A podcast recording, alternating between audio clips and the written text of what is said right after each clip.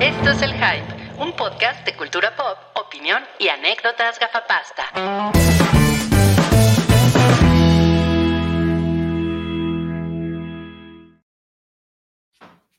Mira usted nomás, ya estamos de regreso para la segunda parte de este episodio 511. Apenas están llegando a sentarse Santiago y Cabri, que se ve que fueron corriendo a hacer de la pis. No, fui a rellenar mi vaso de agua. mis audífonos. ¿Con pis? Con pis. Sí, pues a veces se tiene que hacer eso, ¿no? Con un vasito. Y pues bueno, vamos a platicar en esta segunda parte de cosas que vimos. Tenemos unas reseñas bien padrísimas y bien interesantes para ustedes. Y vamos a hablar de los nominados a los Golden Globe, que pues es como la, la antesala ya pues, de, los, de los premios chonchos de la, de la temporada. Y también tenemos unos no cállate. Entonces, miren, todavía le queda una buena hora de programa a este hype para que por favor no se vayan y le entren a todas las sabrosuras, sobre todo si nos están viendo ahorita en el stream, dejen sus superchats, dejen sus comentarios y nos dejen saber también sus opiniones. Y pues ahora sí, vamos con el plato fuerte que traemos para ustedes esta semana. Estamos muy emocionados por escuchar la opinión de Cabri Oh my God. de Godzilla Minus One, que es, es una película. A ver, explícame esto, Cabri. ¿Por, por qué, qué es esto de Konichiwa Festival? Ah, pues Konichiwa Festival es un, pues una organización que se encarga de, de hacer un festival aquí en México y junto con Más que Cine, que también se, se encargan de estrenar varias películas aquí, como por ejemplo cosas con BTS, la- el de Beyoncé lo trajeron ellos, de todo eso me enteré ayer. ellos trajeron Godzilla Minus One prácticamente en tiempo récord, ¿no? O sea, como que salió la película, le, le empezó a ir cabroncísimo y como que se pusieron las pilas para, pues, para traerla a México eh, antes de que acabara el año, ¿no? Entonces, pues la, la neta es que eso ha estado muy chingón. Todo el, el, esfuerzo que le han echado a la película ha sido muy, muy chido porque la red, o sea, como que siento que le tienen mucho respeto. Incluso la función de ayer estuvo muy, muy, muy bonita. Y, pues, y pues ya que ves la película dices, no mames, o sea, pues evidentemente cómo no vas a sentir, a, a tener un pinche orgullo descomunal trayendo esto. Por, por haberla traído, sí. Ah. Esta, esta película se estrena en cines el 28 de diciembre, ¿es correcto? Exacto. Espero Ajá. que sí se estrene porque pues es el Día de los Inocentes, ¿no? Nos van a hacer, ¡ah! Espero que no nos hagan. La grosería. Pero miren, es uno de esos casos que, como la película tiene muy buenas reseñas, eh, ya la soltaron a, medios, a prensa, a influencers, la chingada, para que puedan soltar sus reseñas. Y pues, evidentemente, pues, lo que se va a hacer es construir, seguir construyendo el, el palabra de boca de esta película para su estreno. Y pues, y por, por lo que veo, a ti te gustó mucho, ¿no, cabrón? No mames, o sea, la verdad es que les puedo decir que, por ejemplo, la- en, la función, que la función de prensa, eh, la gente estaba vuelta loca. O sea, sí, sí. Además, yo, por ejemplo, que la vi con, con Mareo Flores y con El Salón Rojo y, y- y con La Bolita Roja, que es su novia. Güey, estaban así, o sea, estaban, se hacían así hacia atrás, ¿no? De- de- de- de- del impacto que tienen las escenas, porque sí es muy espectacular. O sea, sí, Wow.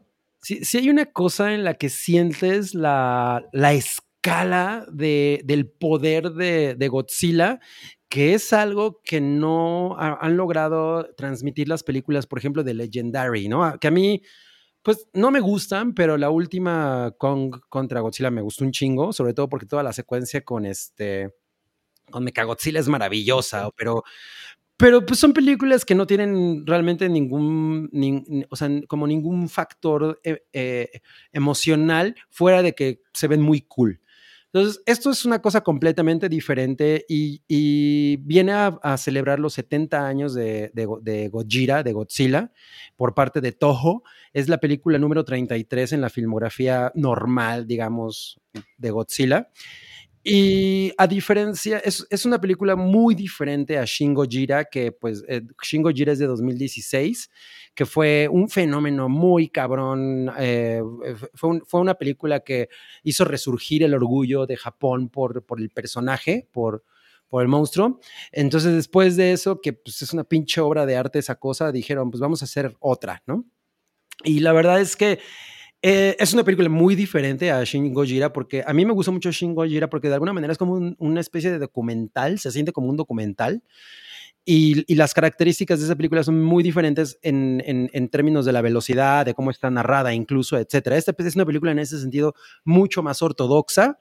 Eh, La, la historia es, es, es- es más este, pues, normal, digamos, eh, la- porque la otra de alguna manera es un poco rarita. Y, y una cosa que, que hace muy peculiar es que es como un gran homenaje a la primera eh, Gojira de 1954. O sea, el, to- toda la, toda la, mm, la situación, el contexto, el- la misma criatura y todo funcionan exactamente como si fuera lo mismo, pero, pero llevado a 2023, ¿no? Entonces, la- es igualmente sorprendente que como me imagino fue en la época en la que se estrenó aquella, ¿no? Y, como es, y, y es la primera vez que realmente sientes esta conexión, que yo en lo personal sentí esta conexión entre la criatura y, y pues la al sentimiento de que Japón tiene en torno al, asunto de las bombas, ¿no?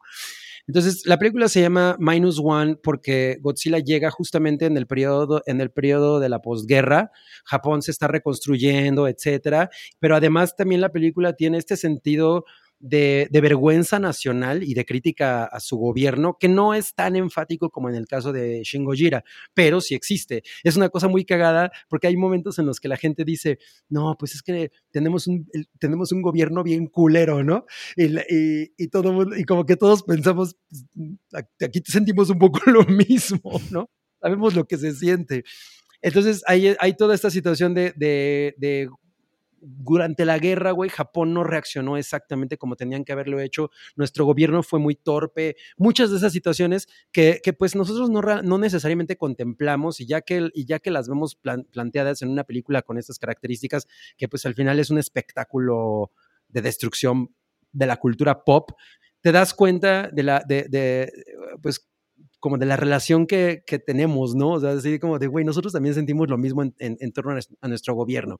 Entonces, la película es la historia. Una, una cosa que ha hecho Toho en las dos últimas Godzillas es que la historia, lo, lo que ocurre con, con los personajes humanos es poca madre, que es algo que nunca las de Legendary han sabido aterrizar. E incluso la propia esa de Roland Emmerich tampoco lo logró. Era, era una, ahora sí que era una comedia bastante, eh, son comedias como bastante pedorras de alguna manera. Pe- pero aquí la, el, el- interés de la audiencia por los personajes es muy grande. Entonces, no quiero obviamente quemarles para nada la trama, pero les voy a hablar de, a grandes rasgos de qué va. Se trata de un güey que es kamikaze y es un kamikaze que cae en desgracia porque él trata de evitar hacer, digamos, su labor. Y así es como empieza la película, ¿no? Entonces el güey nunca, ah, nunca actúa, ¿no? Entonces va la gente, la gente que lo rodea ya después de todo el desastre, pues le echa la culpa, ¿no? O sea, es, es- es- toda la gente le dice, güey, por gente como tú, Japón cayó en desgracia, ¿no? Entonces trae todo este trip y en, medio de una Tokio pues bastante afectada, él conoce a una morra que pues, es un- un- un- un- un- una morra que anda por ahí huyendo y, y la chica trae una bebé. Entonces, de alguna manera, eh, los tres hacen como una familia muy poco probable, ¿no? Es, o sea, realmente no es una familia, pero forman un núcleo en el que los tres están ayudando mientras Japón está en esta reconstrucción. Entonces, ese es el momento en el que llega Godzilla y Godzilla es una fuerza de la naturaleza. No, o sea, te queda muy claro que no, que el, el terror de algo que después de que tu país está hecho cagada, ¿no? No tiene ningún sentido que esto salga, ¿no? Así, y, y- y que además venga a, a todavía pisotear más todo y hacerlo mucho más miserable. Y entonces la manera en la que, en la que está retratado el monstruo en, en- eh, ah, en términos de cómo es el personaje, o sea, de, de la personalidad que le dan, si es esta cosa así de imparable, aterradora, porque es, hace mucho yo, después de Shin Gojira, yo creo que no había vuelto a ver a Godzilla aterrador, ¿no? Cada participación de la criatura es absolutamente formidable, o sea, tiene una manera de atacar, o sea, todos esperamos en, en- en las, películas, en las películas de, de Godzilla el momento del, del aliento atómico, ¿no? Ese es siempre el, ah, luego el, el- el- el momento sorprendente, güey, aquí dices, verga. O sea, la mecánica del, del, de, del, pues, de ese superpoder de Godzilla es demasiado cabrón, es súper sorprendente. Si dices, no mames, qué horror estar ahí, ¿no? O sea, e- es tan hermoso como, como, como destructivo. ¿no? Entonces, si, si pasas mucho tiempo con los personajes, eh, poco a poco se va construyendo su, su relación y la manera en la que ellos tratan de sobreponerse a esto. Y este, este vato que vemos arriba a la izquierda tiene como una razón particular para, para tratar de ponerse al tú por tú con Godzilla, ¿no? O sea, Ok. el güey dice, no mames, me ha ido de la chingada y, y todo, y, y este cabrón además es, es- es parte de ese, de ese pedo que tengo en mi vida, ¿no? Entonces, eh, pues básicamente es como un enfrentamiento entre él y, y la criatura. Entonces, los, la, la película costó 15 millones de dólares. Mm. Es Bueno, Bu- eso es un fact, es un fact que todavía, que el productor, el director dijo que no es tan cierto. Ah, pues es, es una cosa que se ha, de la que se ha hablado mucho y que gran, gran parte de, la, de, de- de las críticas pues como que voltean a ver todo lo que ha hecho Estados Unidos, así como de no mames, o sea, sus películas cuestan 250 millones de dólares y Bueno, pues lo, lo, lo platicamos la semana pasada, creo, que la película de The Marvels, que es la que más ha costado por minuto, Mm, por, por minuto creo que costaba, costó 17 millones de dólares por minuto. O sea, Ay, cabrón. no, mames. mames, güey. Sí, el otro, sí, creo que el otro día también lo, lo dijo Wookie, ¿no? Creo. o- bueno, X. Pero no, pero pues sí, no mames. O sea, aquí el presupuesto está utilizado de una manera súper, súper inteligente. Eh, yo, yo creo que la película, en- en- o sea, no, no, sin temor a equivocarme, es básicamente la película que todo mundo siempre quiso ver de Godzilla, ¿no? O sea, Wow. creo, creo que Shin Gojira es una cosa muy peculiar. E- Es, mi película favorita de Godzilla esa, porque me parece algo muy sui generis, pero esta es como el Godzilla tradicional, exactamente como todo mundo lo quiso siempre ver, ¿no? O sea, es la misma película de 1954, pero traída a la actualidad Oh. y, y lo cabrón de, de cada vez que sale la criatura es así muy hermoso, o sea, las, las sensaciones así de, de- asombro, ¿no? O sea, así te quedas, no mames. Esta- este momento que, que vemos abajo a la, derecha, en el, que en el que va persiguiendo un bote, güey, es muy chingón. O sea, tiene incluso como, como guiños a, a tiburón, ¿no? O sea, No. Como que me imagino que es lo que la gente sintió cuando vio Tiburón por vez primera en 1975. y es, es poca madre. O sea, además el, el- el- el dis- el diseño de la criatura se ve muy malvado. O sea, sí, sí, Un en la mirada le hicieron algo que es así como, güey, este cabrón odia a la humanidad, ¿no? O sea, lo único que quiere es vernos arder. Entonces, realmente es, realmente es muy sorprendente. Yo creo que tienen que verla en el cine. Nada más va a estar en Cinépolis, porque justamente con. Ichiwa y, lo- y los otros vatos únicamente la, la están distribuyendo a través de Cinépolis. No recuerdo si la van a poner en IMAX. Alguien me preguntaba en, en- en Twitter en la mañana si valía la pena. No mames, o sea, esto le, le exprime todas las capacidades a una sala de cine con, con esas características. O sea, esta película está hecha para ir a verse así. Todas las reseñas que van a, que van a ver, que yo desde ayer que la vi hasta el, todo el día de hoy me puse a ver reseñas de un chingo de gente y todo el mundo co- coincide en, güey, esto es así prácticamente cinema, ¿no? O sea, es, el- es el cine de espectáculo hecho como, como hace mucho no lo veíamos. ¿no? Oye, pero no, pero no está hecha para IMAX, ¿no? O sea, no está filmada en IMAX, pues. No, no, no, no está filmada en IMAX, pero es, o sea, es de esas cosas que te la ponen en una pantalla IMAX y está totalmente justificado, ¿no? O sea. Igual sí, se es ve poca madre. Sí, se- igual se ve- Sí, la sala que, en la que la vimos ayer era. ah, no, no me acuerdo qué formato, la verdad, es, es, es una que está así, ¿no? Y, qué bonita experiencia. O sea, la neta es que sí, el- la escala de la película es muy, muy, muy chingona. Los personajes, porque, digo, obviamente tenemos a este que es el protagonista, pero hay como unos seis personajes que son los más, este, los que, los que más bola tienen, güey, están todos poca madre. O sea, todos te caen bien. Son como el típico, el típico personaje de película, de película japonesa que, oh, ¿no? Así. Y, y tienen como sus peculiaridades que los hacen muy interesantes y, y- y acabas queriéndolos mucho. Entonces, la, cualquier, to- muchas reseñas que, que vi de- se me hacen sentir eso de, güey, es cierto, cada vez que aparece la criatura, a pesar de que es muy fascinante y que todos los que somos fans de Godzilla es lo que queremos ver, sientes una angustia muy grande por los personajes porque sabes lo que significa su presencia, ¿no? Entonces, la, la verdad es que amarra muy cabrón. Muy, muy cabrón. Es, es- es perfecta película de Godzilla. Entonces, vayan a verla a cines. Qué chingón, qué chingón. Suena muy bien. Oye, yo tengo una duda. Eh, ¿Conecta el origen de la criatura con, con los ataques de Hiroshima y Nagasaki? Eh, eh, Siento que no necesariamente. O sea, creo que es algo que más bien la audiencia sabe. Y, y- y de alguna manera medio lo mencionan, pero no hay como demasiado. O sea, no, no, No no lo, eso. mencionan un chingo eso, ¿eh? Ok. Es- Sí, pero, pero pues sí, o sea, es, es- es como, todos sabemos que es como el resultado de, ¿no? Y además también Mm. hay un tema ahí de cómo los gobiernos se desentienden. O sea, como que todo el mundo dice, bueno, pues esto a nosotros no nos corresponde, ¿no? Porque hay, hay otros conflictos internacionales que están ocurriendo. Entonces, eh, eh, a la mera hora son los civiles los que tienen que hacer frente. Órale. Entonces, es- esa, esa perspectiva también es bastante interesante.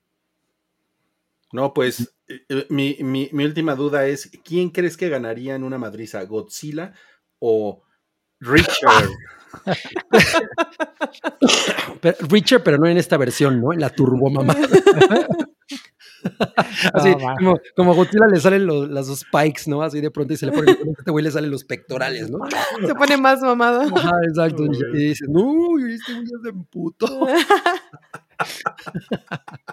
La versión del mamada, no mames, qué chingón. Pero Ay, bueno, pues ahí está. A, a lo mejor les, de pronto, ya saben cómo son las, algunas de estas cosas japonesas que de pronto rayan en lo campi. Sí hay algo de eso. Pero Pero es el, el estilo, ¿no? Eso es el estilo, exacto. Viene, viene con las películas de Godzilla. Exacto, exacto. Y, lo- y los japoneses no hablan inglés, ¿verdad? No, el- ha- hace rato Dani Danish, que es, que es una fan del hype que está en, en Copenhague, nos estaba diciendo, oigan, no, no, no viene en inglés, ¿no? Porque pues allá no, no se la van a poner, se le, le van a poner subtítulos en danés. Sí. Pobre. Entonces, Pobre Dani. no le va a entender. Qué chinga. Qué chinga. Muy bien, pues ahí lo tienen. Esta es la reseña de Cabri de Godzilla Minus One, que va a salir hasta dentro de dos semanas.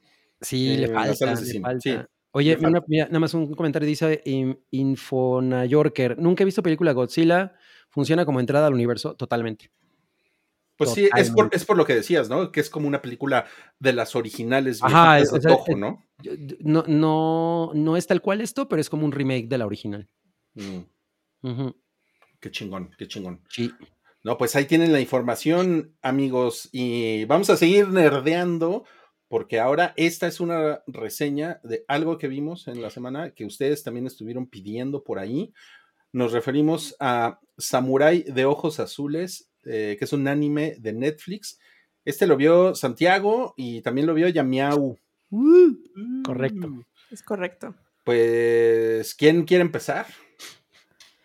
Eh, no chan, sé. chan, chan, chan. Mira, em- y ya la acabas Santiago, sí. Va. ¿vale? Mira, eh, este es un anime original de Netflix. Yo la verdad pensé que estaba adaptado de algún lado por lo bueno que está, pero no, es un anima- eh, anime original. Este fue escrito por eh, Michelle, Michelle Michael Green. Ajá, Michael Green, perdón, y Amber Nouzumi. Michael Green, eh, para los que no sabíamos, yo también me enteré de eso, escribió Logan. Entonces ya saben más o menos la calidad de- del- del guion que, que tiene. Y Blade Runner. Esa- la 2049, ajá. Exacto. Eh, esta es, la premisa es básicamente, eh, el, nuestra, nuestro protagonista es un, un samurái mitad eh, japonés, mitad blanco, que busca venganza sobre, no sabe quién es su padre, y busca venganza, vengarse de las cuatro personas blancas que hay en Japón. Eh, y esto sucede durante la prohibición de extranjeros que hubo en Japón en el siglo 17. en el siglo XVII. Entonces es una historia de venganza. eh, el personaje está básicamente moldeado en, persona- en otros personajes como Satoichi, eh, The Man With No Name, y tiene muchas influencias de Kurosawa.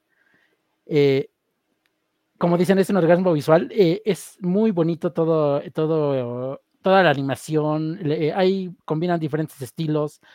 Incluso la, música es muy, muy este, importante, muy interesante. O a veces te saca porque cos- ponen cosas modernas, como que se entona un poco, pero eh, eh, están muy bien. Los personajes, a mí me pareció que todos son eh, encantadores, ya sean malos, sean villanos, sean aliados, todo es este, prácticamente fascinante. Eh, yo, lo, yo lo calificaría como eh, un anime perfecto, excepto por lo que algo que ahorita dijeron de Godzilla, no está hablado en japonés. Eso, sí, Ah. porque es una creación francesa y estadounidense. Ese es el único pero que yo le pongo. Sí me sacó de onda, con, porque yo cuando dije, ah, ¿por qué está en inglés? Y ya le quise cambiar en Netflix el idioma y no hay idioma japonés. Entonces, eso es, ese es mi único pero con Uh. esto. Eh, son ocho episodios eh, que se pasan de volada, cada uno de una hora. Eh, inicialmente está planeado para durar de cuatro a cinco temporadas. Yo no sabía esto, yo creí que era una sola temporada y cuando llegué al final dije, ahora, ¿qué pasó? Como que se, se dejan muy clavado, eh, muy, un cliffhanger muy cabrón. Pero afortunadamente hace una semana confirmaron, bueno, no, hace tres días confirmaron la segunda temporada.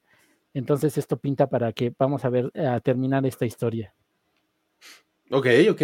Entonces estás muy contento con lo que he visto. Totalmente, me, lo, me, me eché los ocho capítulos en dos días.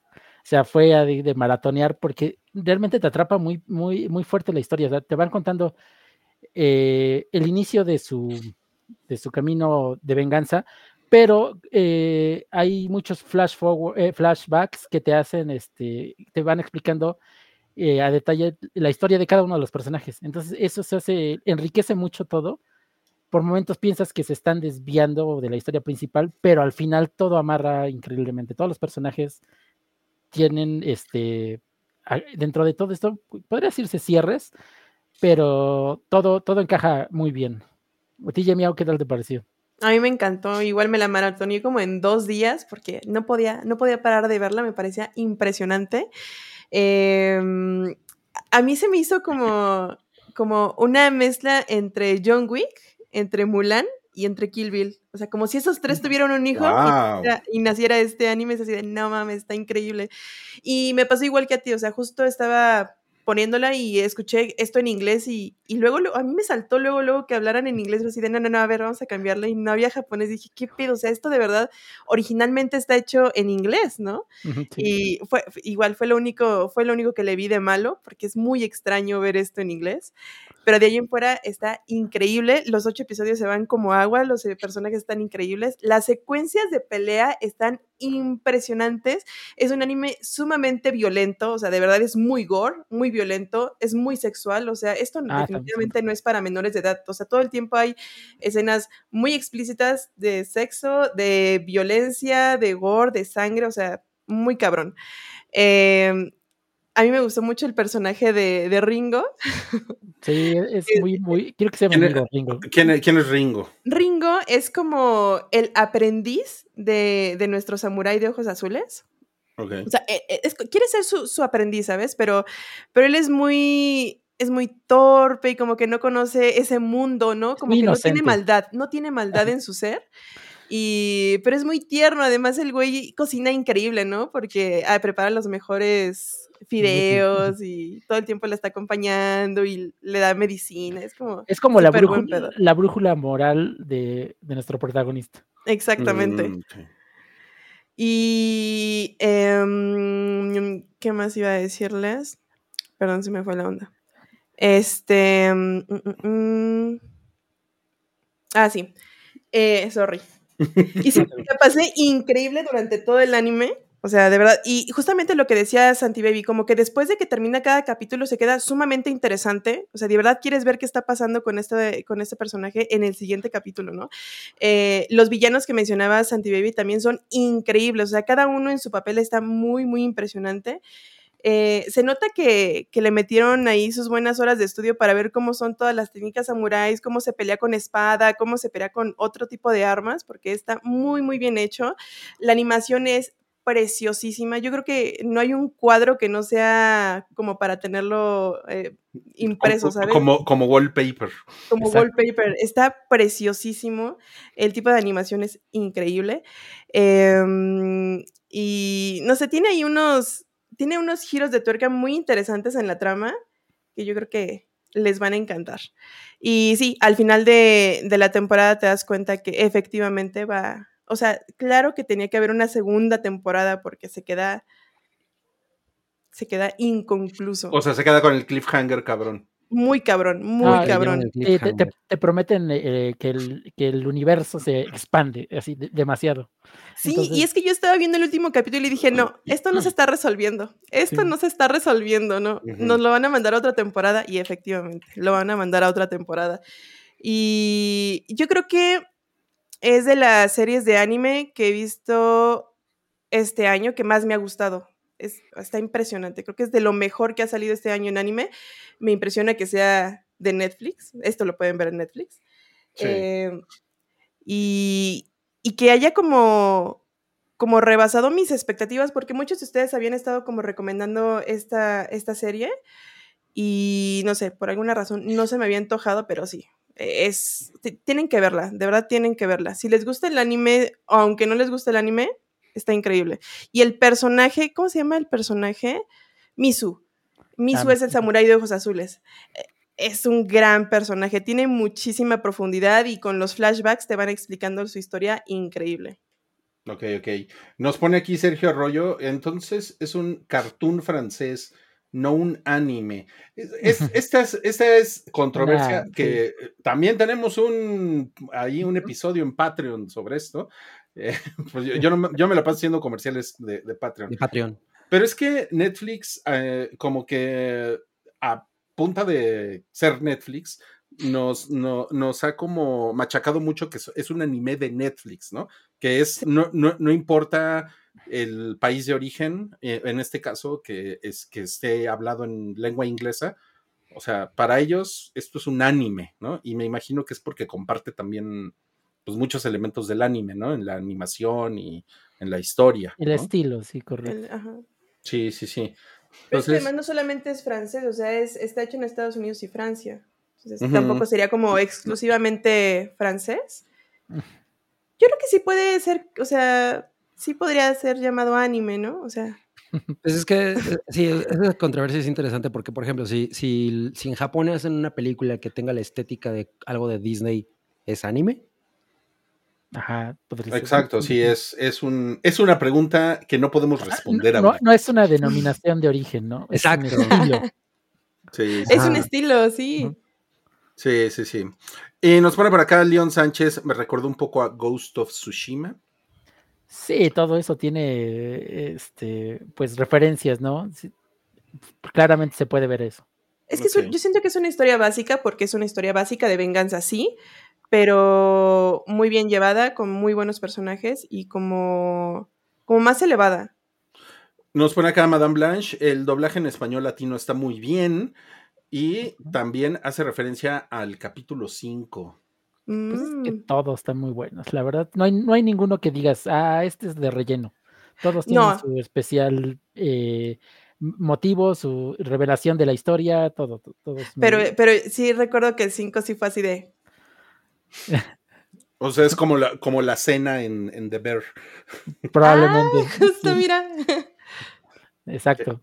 Qué cabrón, qué cabrón. Ok, pues bueno, pues entonces ahí lo tienen, opiniones y muchas recomendaciones Sí, de esto que se llama El Samurái de Ojos Azules, que ustedes pueden encontrar ahorita en Netflix. Eh, creo que se estrenó hace un par de semanas, ¿no? Sí, sí tiene un par de semanas que se Sí, estrenó. al, al mucho un mes. A lo, Ujú. a lo mucho un mes tiene por ahí. Muy bien, y pues vamos a seguir con Netflix, porque hay otra, hay otra película, bueno, es más bien esta es una serie, pero la que vamos a pasar ahorita es una, es una película que anda, anda por ahí como haciendo mucho ruido en el internet. Se llama Dejar el mundo atrás. Siento, siento que es la clásica película de Netflix que mm, de, de repente nadie la veía venir y de repente resulta que un chingo de gente está hablando de ella. ¿no? Como Beatbox. Ah, justamente. Sí, sí. O, y no aunque a sé, esta le, le metieron un chingo de publicidad. Bueno, esta también, ¿no? Yo sí, sí he estado viendo muchos carteles. Sí, pero es que como Netflix saca 20 estrenos a la semana, entonces de repente no sabes qué va a pegar. y ¿no? Eh, si- siento que esto es un poco como aquella de Leonardo DiCaprio y, y Jennifer Lawrence, ¿se acuerdan? Ah, el Don't Look Up. Ajá, Mm. Don't, Don't Look Up, que era pues, del, también del fin del mundo, ¿no? Bueno, más o menos, ¿no? Esto no es necesariamente el fin del mundo, pero, Eh, ya, la- es, esta ya la vimos Yamiao y yo. ¿Tú, ¿Tú ya la viste, Santiago? ¿Tú, Cabri? No, yo no. No, por, por los motivos que decía Cabri. que Sí, de que no me cae me, Julia me repele. pero sí, sí, mucha gente me ha dicho, oye, ya la viste, ya la viste. Entonces digo, pues a lo mejor la tengo que ver. Oye, pero, Pero- si te cae mal Julia Roberts, te va a Ajá. cagar esto. O sea, Sí, o sea, es, es una pinche Karen. Mira, yo, yo he leído críticas así como que encontradas, mucha gente la alaba, mucha gente dice que es solamente una colección de bonitas escenas y ya, que se les olvidó escribir un ter- el, ter- el último tercio de la película, pero bueno, que, a ver qué nos tienen que decir ustedes. Ah, pues mira, yo sé que Yamiao la odió. Se lo odio. Sí, muy, muy cabrón. Y yo, pues yo también la, la odié. O sea, franc- francamente, nada, na- nada más que quiero, o sea, si te parece ya miau, quiero empezar a explicar por qué la odié.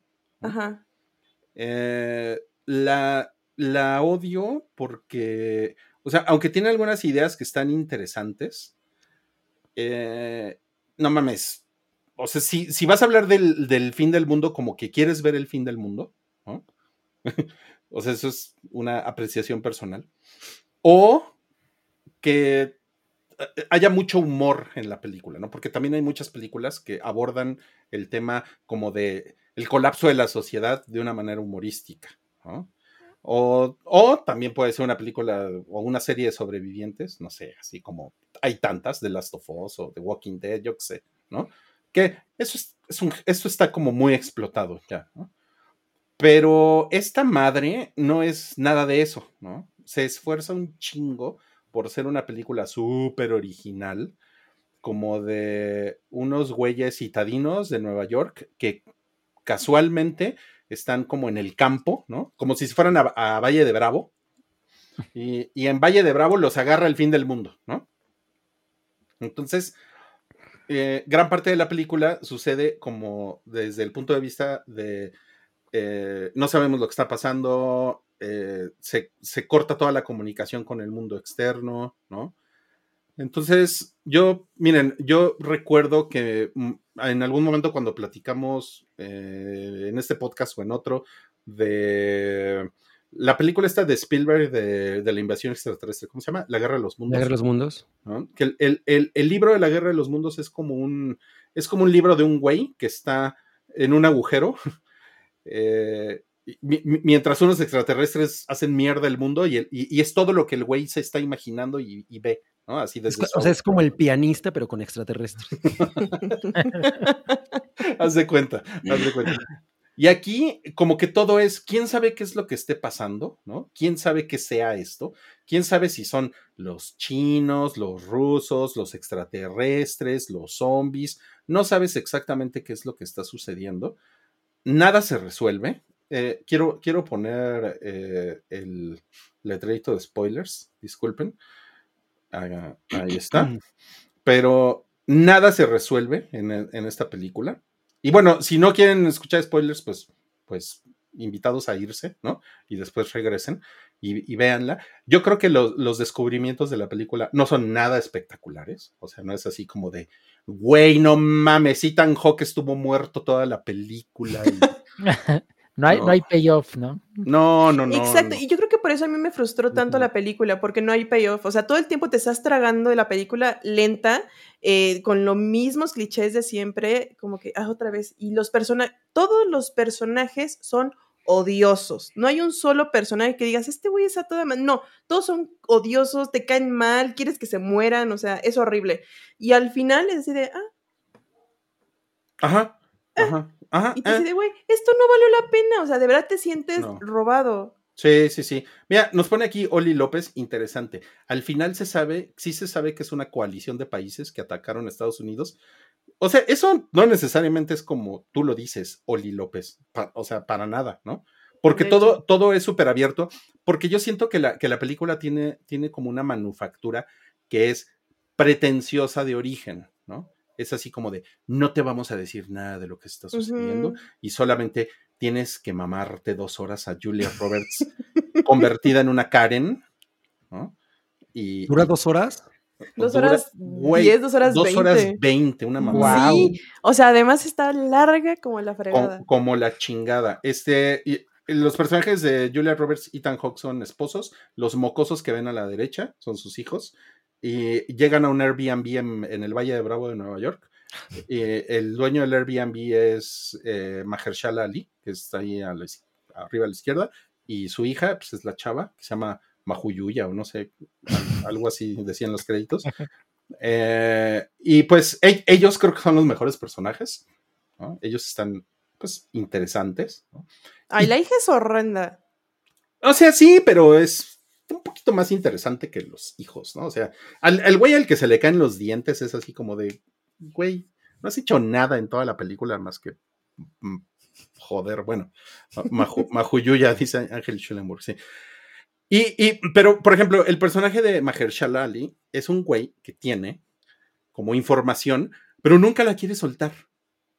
Mm. O sea, en- entonces tienes, tienes unos momentos que cinematográficamente yo creo que están muy, están bien hechos, ¿no? O sea, no mames, la cámara se mueve poca madre, y, no, entra y sale de los cuartos, ¿no? O sea, es- es- ¿estás de acuerdo que eso está bien, no? Sí, hay una escena con unos Tesla que dices, está muy bien hecha, o sea, se ve muy cool, está muy Ah, emocionante. De verdad ya- se ve muy, muy, muy bien, ¿no? Y ya la agarraron de meme esa escena, ya la vi. Ah, exacto, o sea, pero luego decide, bueno, ¿y esto qué? ¿Esto a qué viene? ¿Por qué fue? ¿Qué hacen todos estos Teslas aquí estrellándose? O sea, no te explican nada, nada tiene sentido y nada más te lo ponen ahí de gratis. Ajá, ajá. Y, y- y- entonces, como que ese güey sabe cosas, pero nunca le dice a nadie. Y nada más estás viendo estos, estos momentos de estas personas como que están conviviendo. Pero pinche película no se mueve. Yo me dormí. Me ¿Te eché, mi, dormiste? me eché mi pestaña de 15 minutos y de repente así, ah, desperté, le, le regresé. Entonces era así de, puta, güey, ya me iba a echar dos horas 20 viendo esta mierda. Ahora me voy a echar dos horas y media. ¿no? Porque me dormí y quiero ver qué pedo. Y porque está, realmente está, o sea, está, está aburrida, Está aburrida. está bien exacto. aburrida. O sea, hay películas que son como muy similares a esta, porque además tampoco están descubriendo el hilo negro, que son mucho más entretenidas. De verdad te tienen así como de, ¿qué quiere? O sea, ¿qué está pasando? ¿Quieres saber realmente qué le va a pasar a los personajes y estás preocupado por ellos? Aquí es así de, ya, güey, mátense. Sí, sí, sí. Y, y entonces, eh, eh, o sea, hay cosas interesantes como, como que los atacan con, con un arma sónica, que, que es, un, que es un caso del- de, la vida real, entre es. comillas, que, que sucedió en Cuba, que se supone lo que, lo que dice, o sea, nadie sabe exactamente qué pasó, pero se supone que a la Embajada de Estados Unidos en Cuba la atacaron con un, con un arma sónica porque los güeyes que trabajaban ahí les sal- así tenían dolores de cabeza y les salían Ah, sí, sí, sí, y- escuché de esa noticia, sí, es cierto. Sí, sí, o sea, eso es algo que sí pasó y entonces aquí como que dices, ay, no mames, los están atacando con el arma sónica, pero la verdad es que con eso no sucede mucho. O sea, es, es, es una, es una, es una como, es como un elemento, como si estuvieras en un episodio de Lost, donde nada tiene sentido, ¿no? Pero, ay, qué interesante, a lo mejor, a lo mejor es- son unos extraterrestres, o a lo mejor son los pinches cubanos que siguen O emputados, los coreanos. o los pinches coreanos que después embarran a los coreanos, ¿no? Entonces, puta, o sea, que no, que no, que no concluyan ninguna de sus ideas y que la película se centre tanto en sus tomas bonitas, en, eh, en poner a Julia Roberts y a Mahershala a bailar, eh, ¿no? Porque se ponen pedos y se ponen a bailar, ¿no? O sea, es como. O sea, en- entiendo perfecto la sensación de. Güey, ¿por qué usé dos horas de mi vida viendo esto? ¿no? Yo sí pensé eso cuando la terminé de ver. Horrible. Sí, está, está muy cabrón, está muy cabrón. Y, la, y las ideas padres, que, lo de Friends a mí me parece que está chingón. Eh, pero. Es que, ¿sabes qué pasa con lo de Friends? O ver, ¿qué sea, el, el problema con lo de Friends es que, por decir, ya, ya en la lectura que le está dando a la gente, es que ese es el problema. El problema es que esta película a mí se me hace que es una mamada, pero ya hay muchísima gente conspiranoica así de no, porque esta película está producida por los Obama. Entonces ya hay mucha gente así de Mm. no, nos están queriendo dar un mensaje y las Ay, no, élites, la chingada. Entonces, ahorita eh, en, esta, en esta película mencionan a, a Friends, ¿no? Porque la niña le gusta ver Friends. Y así de, no, claro, porque tiene poco que murió Matthew Perry y está, o sea, están queriendo conectar cosas Órale. como para darle más impulso a la película, o sea, como para que digan, ah, no mames, el morbo de ver esto, pero a mí se me hace súper innecesario, súper gratuito, o sea, fatal. Sí, Por eso no me... sí, sí, sí. O sea, en el contexto de la película, creo que es, o sea, si, yo creo que si lo lees correctamente, es como la enajenación que tiene la mocosa con Friends y con series, ¿no? Es, esa enajenación es algo que debilita a las sociedades. Y es algo que en la película eh, el personaje de Mahershala al final explica, ¿no? Y como que dices, ah, ok, está interesante, porque co- como la sociedad está tan enajenada, entonces entre nosotros, bueno, entre un, un país, una vez que le haces esto, eh, todo- toda esta conspiración, eh, el país se empiezan a matar entre ellos, ¿no? Es como empieza una guerra civil. Entonces dices, ah, ok, bueno, eso lo entendí.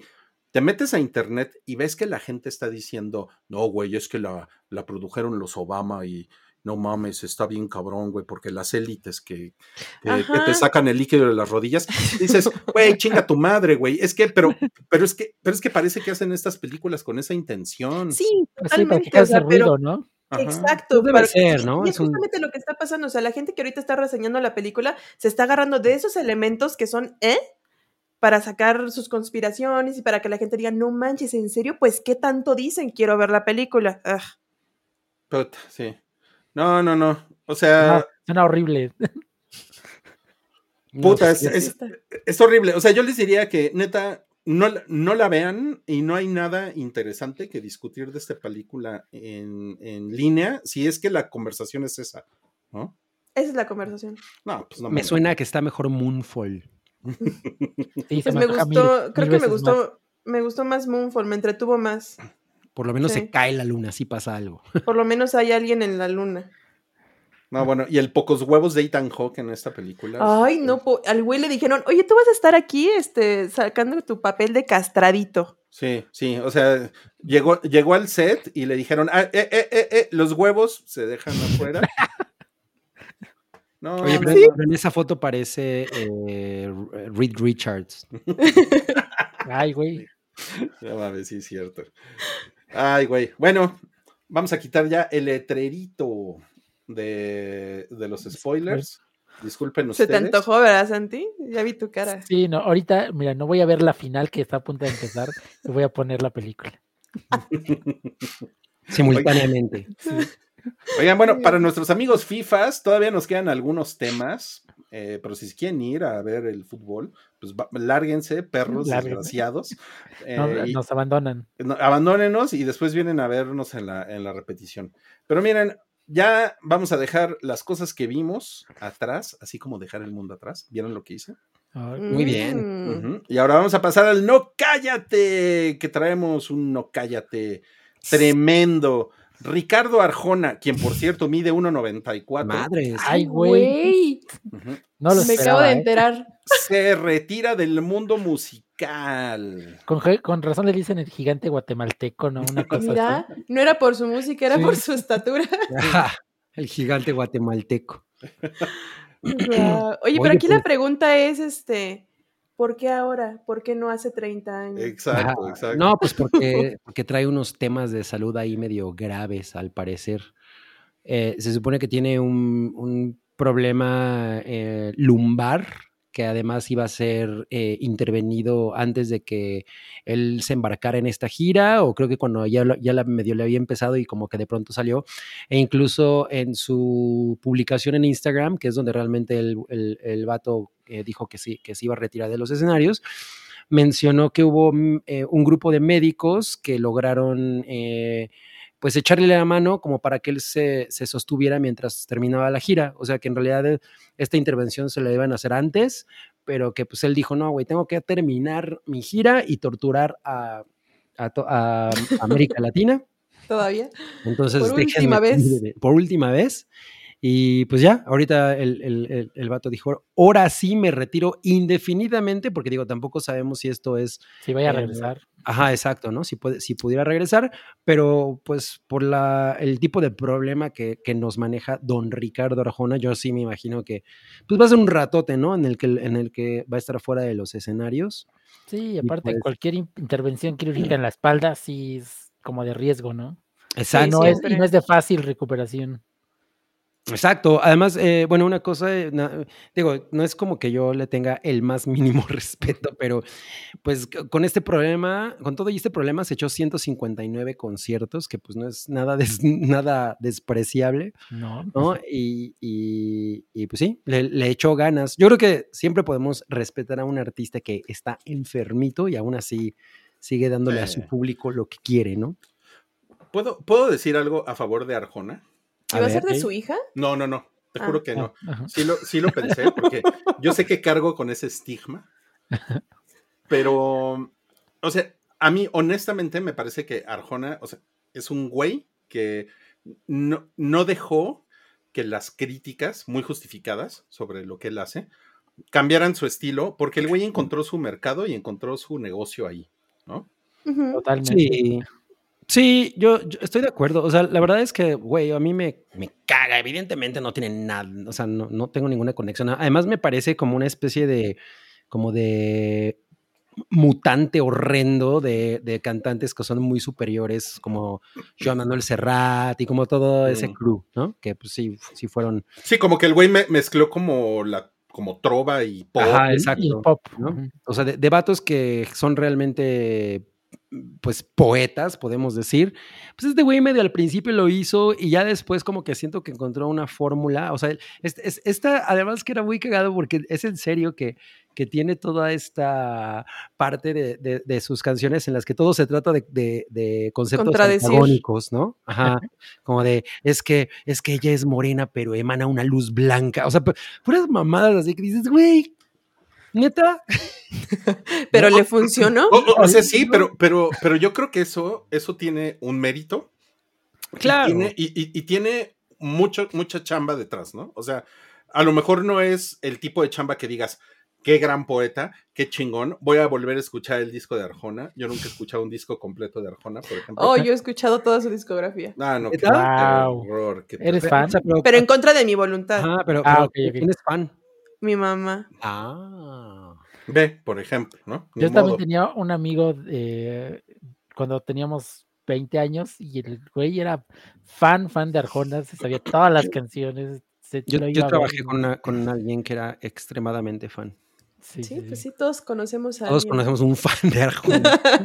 O, Es- o sea, o sea yo, yo lo único que quiero decir es que me parece loable que alguien todos los días se levante a trabajar, a hacer chingaderas como las que hacía Arjona, pero que finalmente el güey lo hacía porque, pues, es- ese, es su nego- ese fue su negocio siempre. ¿no? Claro. Digo, Ah, Está bien. Sí, ahora, eh, yo, no, yo no creo que necesariamente toda su música sea una basura. Yo, como, o sea, yo creo que al principio eh, hizo cosas que podrían resultar más interesantes y ya después como que justo encontró esta, esta fórmula que, que lo hacía parecer mucho más eh, intelectual, ¿no? A los oídos de algún tipo de audiencia, de lo que realmente era, ¿no? O sea, todo lo que hizo al principio medio se diluyó y ya después hizo todas esas pinches Y canciones. después hizo la canción de la menstruación. Puta, sí. Y, y- ¿cre- y- y- y tiene una de Cha- mis... ChatGPT podría hacer una buena Ah, exacto. No mames. Es sí. chingón pedirle a ChatGPT, ¿no? Hazte una canción de Arjona. Seguro puede, ¿eh? Seguro. Sí, y tiene una de mis metáforas favoritas en la historia del- de la música en español, que es pingüinos. Hay pingüinos en la cama. Estaba yo pensando en esa. Totalmente. No, no mames. Qué horror. Sí, eso sí está Por el hielo que muy provocas. bajo. Eh, pero pues no, no, o sea, no se, no se le desea el mal, ¿no? O sea, la verdad. A es- nadie se le desea a el nadie mal. se le desea el mal, o sea, tampoco. Además, es- su carrera ya cumplió, ya cumplió las cuatro décadas. No, es carrera de las cuatro Ajá, décadas. de verdad. El momento cuatro décadas. Perfecto. Para retirarse ya así de mi carrera de las cuatro décadas y adiós. Exacto, exacto. Y, y- y, pues, eh, además siempre he tenido como este look medio m- la- las morras de los 90 dirían pandroso, ¿no? Sí, sí, Siempre, diríamos eso. siempre como pandroso, eres un, eres un- Qué chingón. güey. Sí, sí diríamos pandroso. como, como para completar el- el- la estética de poeta, ¿no? Eh, urbano, yo qué sé. Entonces, bueno, pues de Guatemala para el mundo, El sí poeta fue- guatemalteco. ahora sí que le fue Guatepeor y pues se nos retira de los escenarios. Oye, no, pues ya, ya le pedí a ChatGPT que haga una, que haga una ¿Qué haces, canción en el estilo de Ricardo Arjona. Se Ah. llama Ecos de un ayer. Suena, suena a canción suya, sí. Así, así, ajá. Y por ejemplo, el coro dice: ¿Dónde se esconden los sueños que dejamos atrás? ¿En el susurro del viento o en un viejo álbum atrás? Otra vez. no, güey. No sabe rimar. Es un poco menos ingenioso que Arjona. No, hay que te juro que si esa canción la cantara En- Arjona ya dirías, ah, sí. En la esquina del café donde prometimos volver, la mesa sigue ahí, testigo de lo que solía ser. ¡Ay! No mames. Eh, Pero es que además él tenía esta cosa de.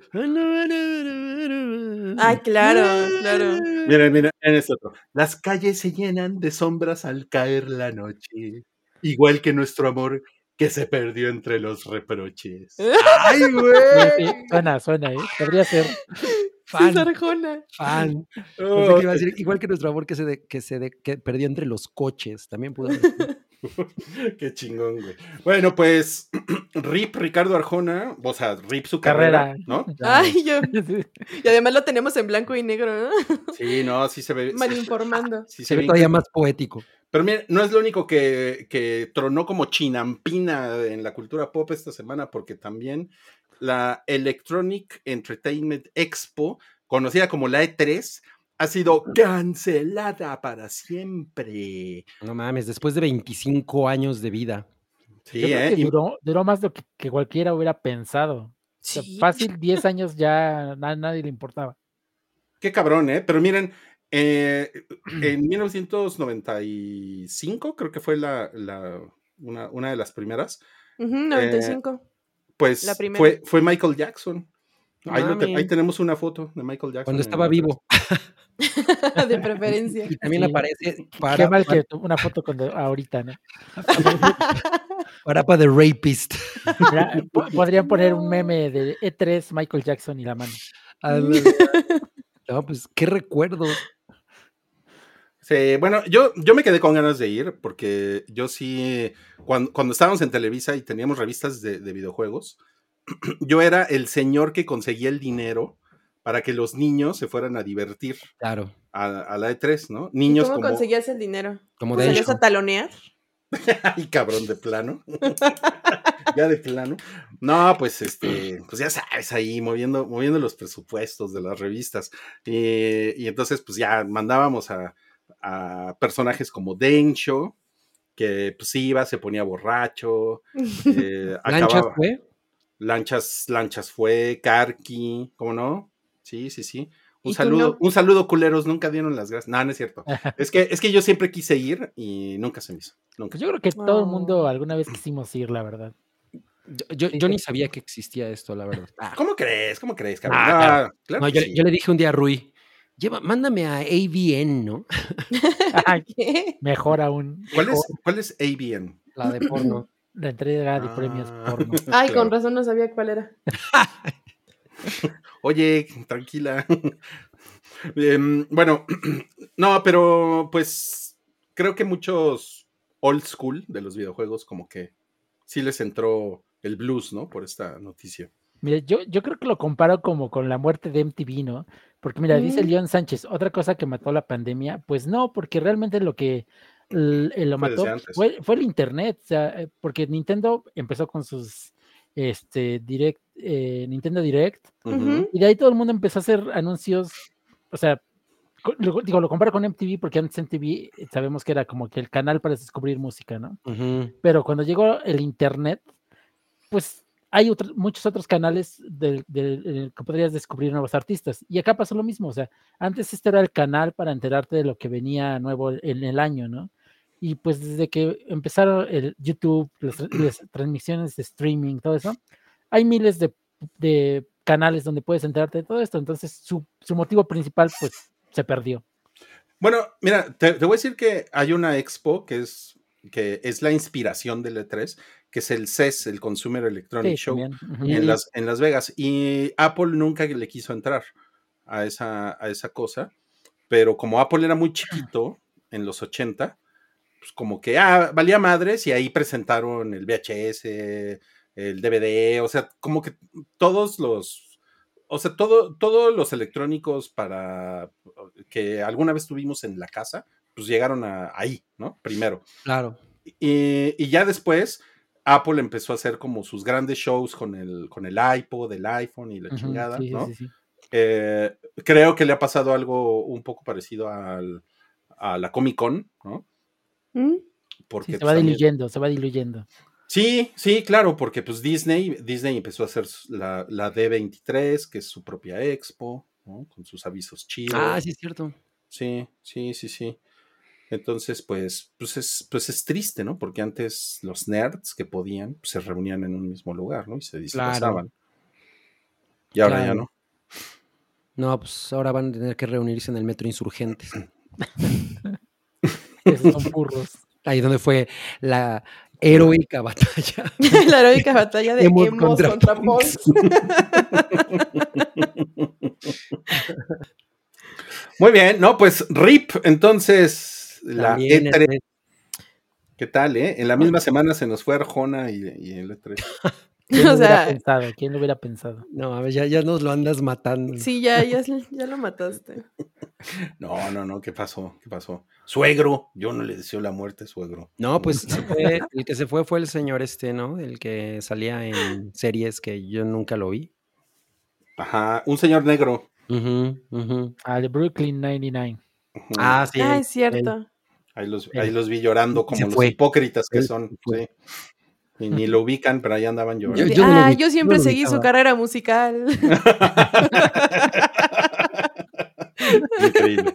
Pero bueno, el último no cállate que traemos para ustedes hoy son los nominados de los Golden Globes No mames. 2024.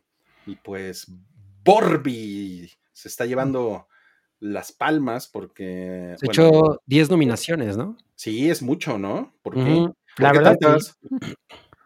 ¿Qué les pasa? ¿Por qué tantas? ¿Qué les pasa? Sí, Pues es, yo creo que es puro marketing. O sea, la, la verdad es que a mí, a mí, digo, me gusta mucho Barbie, la verdad. O sea, yo sí me enamoré de la película, pero no me parece una película para 10 nominaciones. O sea, Sí, yo también creo pero, que no.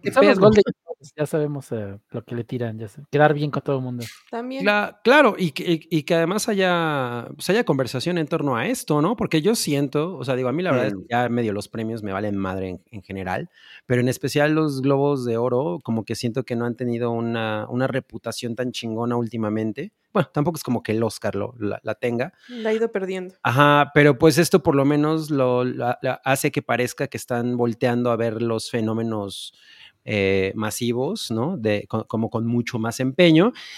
Es un hecho que Barbie junto con Oppenheimer fue- fueron un, son un fenómeno muy clave de 2023. O sea, eso fue co- com- completamente una cosa que nadie se estaba esperando.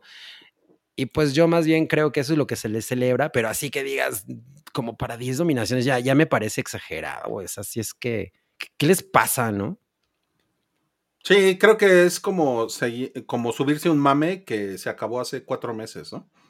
Ajá, exacto, exacto. Y, y, y pues, o sea, ¿cómo lo justificas, no? o sea, sí, sí, sí es como... Pues, Mejor raro. rosa, ¿no? Mejor uso del color rosa. Mejor- Ándale, mejor uso del color rosa.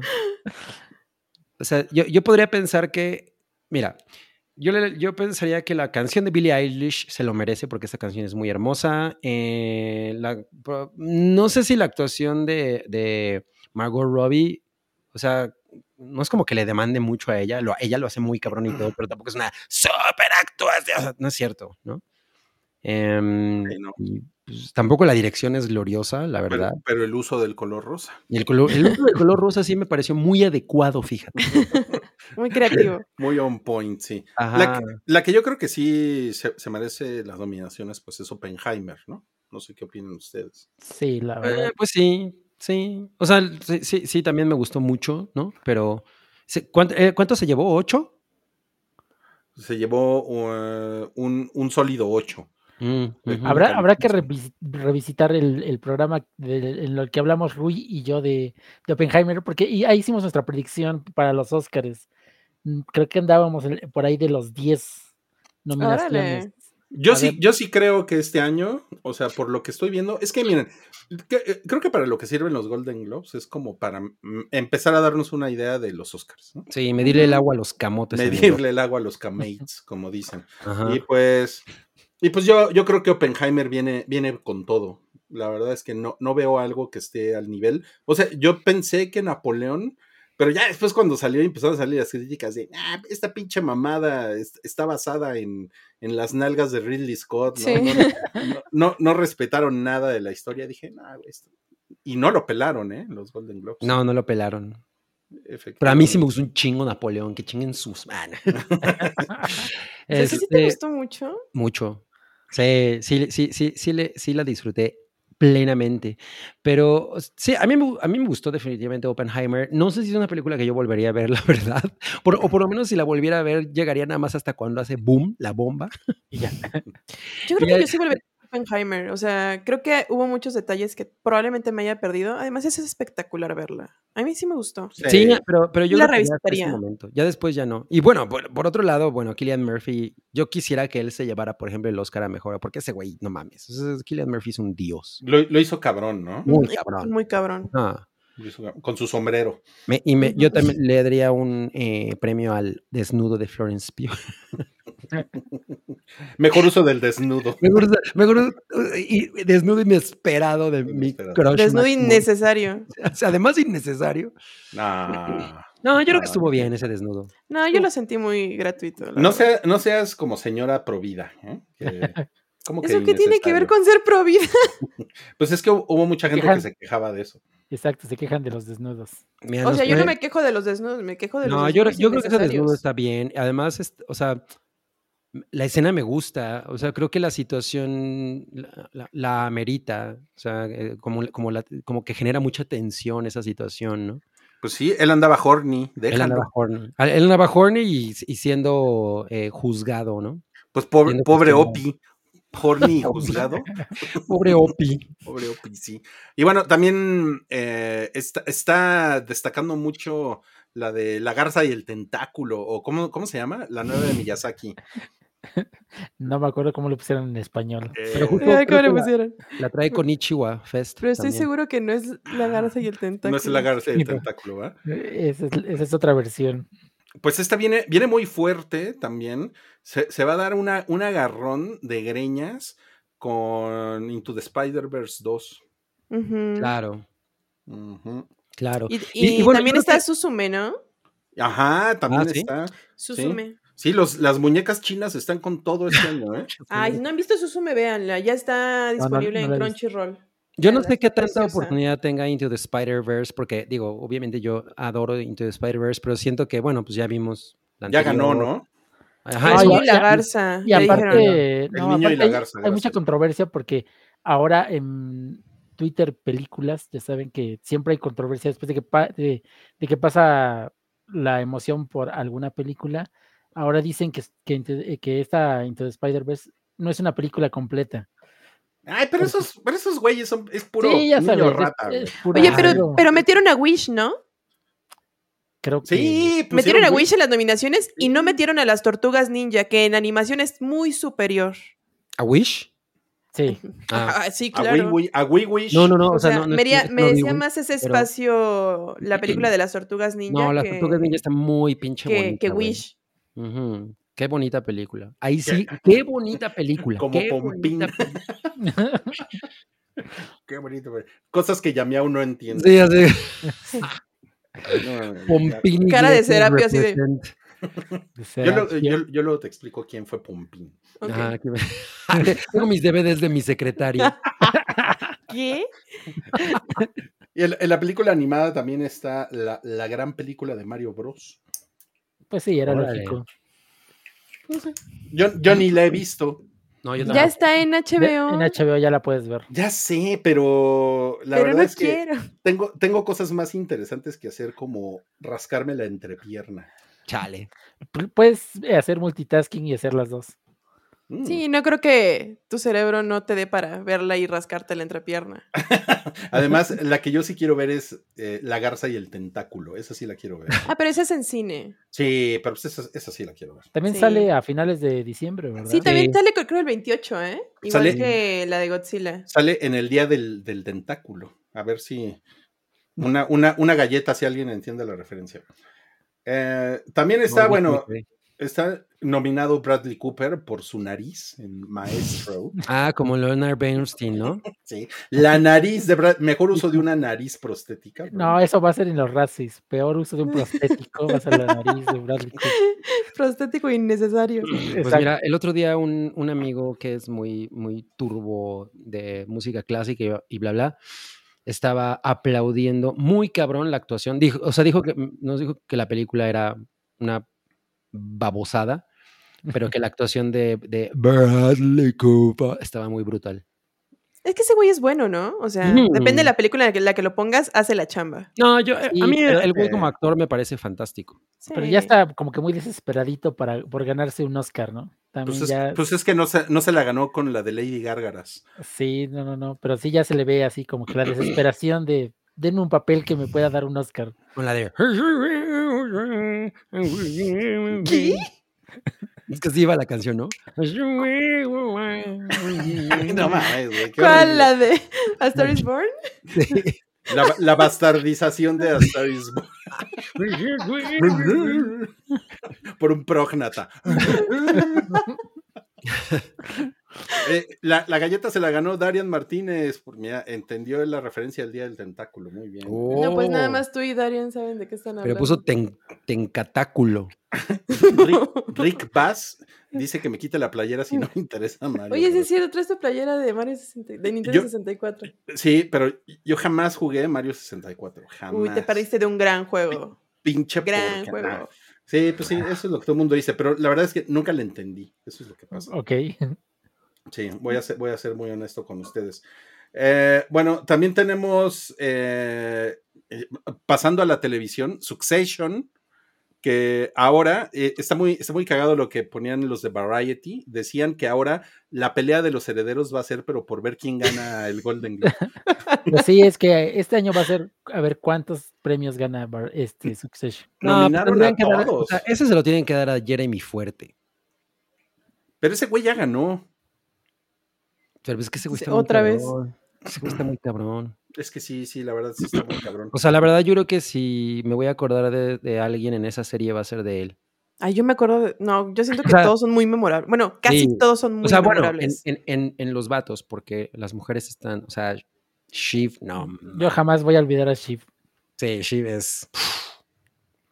Sí, ¿eh? Holy fuck. Sí. definitivamente. Pero hasta Connor salió nominado. Pinche Ya. El sabemos- ya sabe- primogénito. Sabemos que no va a ganar, ese, sí. Sí, claro. Sí, sí sabemos que no. Y mira, seguramente ni le interesa. Exacto. No, pues Eh, no. él, quiere ser presidente. con su rubia. Él quiere ser presidente y disfrutar a su Lo rubia. quiere ser presidente, exacto. Sí, sí, sí. Y también está nominado eh, el, el- el oso. Que a ver, ¿por qué pones esa cara, Yamián? Pues porque es mi novio. Es tu novio el oso, sí. A Rosalía no le gusta esto. Pues a Rosalía me la pela. O- oye, ay, cabrón, qué, qué roso puso. Es, sí está bien tronado el oso, ¿no? Sí. Bien tronado. Sí, pues sí. Además me gusta su estilo desparpajado. Siempre, siempre anda como todo despeinado. Exacto. Pero, pero pues, además dicen que la temporada 2 es mejor que la 1. es lo que yo les dije desde el principio. Yo, Se yo los tengo, dije. yo tengo mis dudas, la verdad. Es que tú ni siquiera has terminado de ver la segunda temporada. Pues no, por algo será. Ah, Ahí es, Pero ahí ¿qué te parecieron los episodios 5 y 6? No, sí está, está muy cabrón. O sea, me encanta la segunda temporada. Me, me está encantando, pero creo que la primera temporada está más bonita. Ok. Pero bueno, yo supongo que el oso en la segunda temporada es cuando puede ganar algo. El pedo es que está compitiendo con Barry. Que, que Ah, es, que Ujú. es su última temporada. Y- Pero aún así creo que es superior de ver a Barry. Yo también lo creo. pero no está Pero, compitiendo con el oso cocainoso. pues mira, será superior de ver, pero no de escuchar. Bueno, como les decíamos, Spider-Verse, ¿qué tal, eh? The Last of Us, a que ya no se acordaban de The Last of Us, es que es una serie de enero. Pues sí, fue a No mames. de año. ¿De enero? Wow. Órale. Sí. Y pues está nominada a los premios grandes, importantes en televisión, pero en drama, porque pues sí se muere la gente medio culero ahí. Sí, ¿En qué otra cosa podría estar dominando? Comedia no creo. Comedia, sí. Bueno, Bueno, que luego los Golden Globes sacan- hacen unas cosas bien raras, ¿no? Bueno, Les- The Bear está en la categoría de comedia. Está, en- está en comedia, claro. O sea, les recuerdo que The Martian con, con Matt Ah, Damon sí, estuvo claro. en comedia. Sí, es cierto. Correcto. Y ¿qué? La, la gran comedia del pobre güey que se queda podrido en Marte. Ah, Es hilarante. Ay, no, qué asco. Y pues también eh, si- siento que me la han peluceado un poco la de Killers of the Flower Moon. No sé ustedes qué opinan. Mira, yo creo que eh, Lily Gladstone está por todos lados Y muy merecido porque pues, para mí ella es lo más memorable de esa película. Pero sí, yo también siento que no ha sido el, el chingadazo de premios que, que, que pu- se pudo haber esperado. Sí, siento, siento que no trae jale, ¿eh? Como otras películas de Scorsese. Sí, no. Estoy de acuerdo. Y pues en otras cosas nominadas también Only Murders in the Building, que es muy recomendada. Ay, sí, yo no la he visto. Está Ah, sí, con Selena Gómez, ¿no? con, Le- Selena Le Gomez. quiero entrar Selena porque todo el mundo ahí me cae bien, pero jamás he Sí, podido. sí, de- y estoy igual. Está- es muy chingona. Steve Martin y Martin Short están nominados. eh, y está nominada también como mejor serie de comedia. Recuerden que Ted Lasso terminó este año, también está nominada. Y Su el temporada más floja, pero sí. Pues sí, pero como que al ser su última temporada puede ser que aspire a algo, ¿no? La de, bron, la de bronca de Netflix. Va a llegar y también aspirar. Ah, esa estuvo buenísima, la de Bronca de Netflix. Ay, a mí La me de bronca. Estuvo buenísima. Me Leche gustó bronca. mucho. Pues está también, Leche tiene ahí sus, nom- sus nominaciones. La, la, la de lecciones de química con Ah, esa está buena, ¿eh? también, también está nominada. Eh, El Fanning está nominada por The Great. Ah, me- la recomiendo, ¿eh? Muy buena. serie. El Fanning. En, en, en, en televisión, en comedia, Bill Hader, Jason Segel, Jason Sudeikis, Jeremy Allen White, Martin Short y Steve Martin. Sí está cabrona esa terna, ¿eh? Está bien, Sí. cabrona. Ojalá la gane mi oso. Me- que, le, que la gane el mejor Martin. Mejor uso el nombre Martin. Sí, O el mejor Jason también. También. Mm, También, también. Hay muchos Jason. Y, y- y miren, justamente lo que decíamos de Succession, Connor está nominado, pero también el, el sueco también lo nominaron. ¡Ah! Es que está poca madre. Todo el mundo puede ser nominado ahí en esa serie. Me, caga, me caga ese A pendejo, mí pero, me pero, caga. pero qué gran personaje, ¿no? No mames, sí. O sea, ese güey fue el que le puso la salsita a esa última temporada. Uf, sí. Y Matthew Ma- McFadden, quien es este, ¿cómo se llama? El Mis- Mr. Bean, o ¿cómo se llama el güey este? de la- ¿De Orgullo y Prejuicio? Ajá, ¿no se llama Mr. Bean? No, ese es otro. Ay, no me acuerdo. Mr. El, el, el que llega mojado y le dice a la. ¿El señor la- Darcy? El señor Darcy, Ah, Mr. Darcy. y yo, Mr. Bean. no me suena. Él, él ya ganó también. Él ya ganó como en por Succession. Entonces, como que ahorita lo pusieron en, en actor de, de- en actor Reparto. secundario, de reparto, sí. Que también Y lo hace muy bien. lo O sea, hace- me caga, me caga, pero lo hace bien. lo hace muy cabrón. Y el novio de Cabri, eh, Ibon Moss Bachrach. A ver quién es ese, Cabri. Yvonne Mosk Bachrach. Ajá. Eh, Es Richie en The Bear. Ah, no mames, ese güey sí está. Es no- Cabri, es tu novio. ¿Qué Es pasó tu novio ahí? y no sabes su nombre. No, no me sé el nombre, qué mal. Ese güey es puta increíble en The Bear, ¿eh? No mames. La verdad, la verdad es que más tu sí. personaje me, ra- me mama. Sí. Ay, Cabri, necesitas seguir viendo la segunda temporada de le- ver. eh, ni siquiera he terminado la primera. Hay un capítulo que es enteramente de él y te va a encantar. Ah, no mames, ese capítulo. ¿Verdad? sí, y no te queremos decir más spoilers porque sale una actriz que te encanta ahí. O sea que, no, no, no. Para que No, lo veas. no. Sí, deja de perder el tiempo con tonterías ya, por favor. Con Maggie Q. Por Exacto, ejemplo. Con la china esa de pelo pintado. Chale. Qué terror. Bueno, ya, se acabó el tema de los Golden Globes y también ya vimos que ya se están yendo a ver el fútbol. Entonces, ya nos vamos, ya nos Ya vamos, amigos. Además, el pobre Santi Baby ya está Sí, con Santi cara de, Baby ya está sudando así de please. Güey, me estoy perdiendo el primer tiempo, no seas Ah, cabrón, es que, güey". que- Ahorita, ahorita lo veo. No se preocupen, me pongo al tiro. mames. Tenemos Jason Ahora sí. en el baño. Mide 1.93, Jason Mamao. Ah, pues Es- él sí, sí lo sabe. lo creo. Sí, Lo sí suponíamos, ¿no? Pues Arjona mide un centímetro más que Jason Mamao. No mames. Wow. Y en una de esas, meme, hay que hacer el meme de que güey, que ponen un gigante y así, Arjona, Jason Mamá. Sí, por favor. y en una de esas está más chiludo, ¿eh? En una de esas. Yo, yo les tengo que, que decir que sí le traigo ganas a esta chingadera porque pues evidentemente la anterior fue una nacada que me encantó, entonces pues ya. Sí, sí la, sí la- sí la vería en cine. Bueno, amigos, el Hype 512 va a suceder la próxima semana y ese es el último de 2023. Ahora Mm. sí, Rubicel, para que tomes nota, si es que todavía estás entre nosotros.